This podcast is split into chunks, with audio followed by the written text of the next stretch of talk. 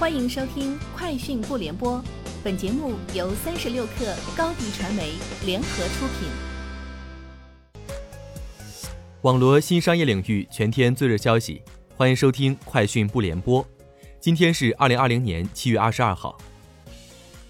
目前，快手正针对站内五万到一百万粉丝量级的海外达人推出亿万级流量扶持、原创保护、优质创作者认证、专属运营指导等扶持政策。符合条件的用户可列入第一期海外之星专属榜单，上榜的用户将瓜分亿万级流量，并获得快手海外之星称号。有媒体报道称，微信新版本今天取消了两分钟内的删除功能，发出的信息在两分钟内只能撤回功能，两分钟后用户才能选择删除。对此，微信方面表示，微信消息发送两分钟内没有删除选项，并非新功能。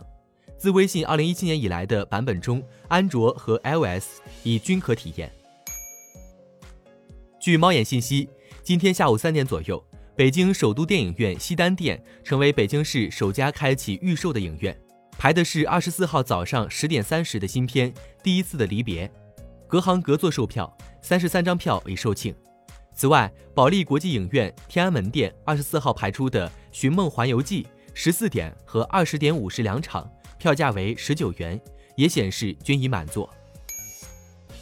三十六氪获悉，智能语音芯片商全智科技和阿里旗下半导体公司平头哥达成合作，双方将合作开源处理器架构。全智将基于平头哥玄铁处理器研发全新的计算芯片，该芯片可应用于工业控制、智能家居及消费电子领域，预计三年出货五千万颗。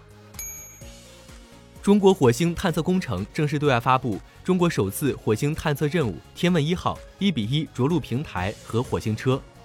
在即将实施的我国首次火星探测任务“天问一号”中，火星车将承载火星表面巡视探测等重要使命。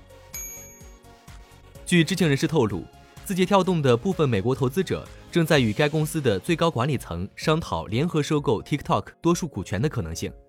知情人士表示。谈判还处于初步阶段，是字节跳动正在研究的一个可能方案。该公司正在探索如何处理美国可能禁用该 App 的问题。据路透援引消息人士，平安集团旗下陆金所寻求最早在今年赴美上市。陆金所已经聘请了美国银行、高盛、汇丰、摩根大通等投行负责上市工作，目前这些银行拒绝置评。消息人士称。陆金所目前正在为 IPO 准备保密文件，但其尚未决定在 IPO 中的筹资规模或估值。谷歌旗下自动驾驶子公司 Waymo 与菲亚特克莱斯勒宣布，计划将他们在自动驾驶汽车领域的合作扩大至商用汽车。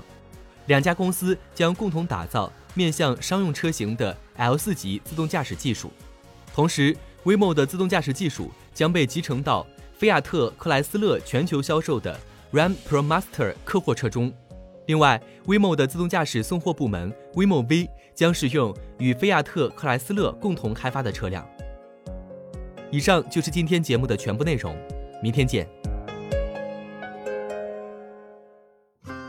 欢迎添加小小客微信 xs 三六 kr，加入三十六氪粉丝群，直播带货就找高迪传媒。合作请联系微信公众号高迪传媒。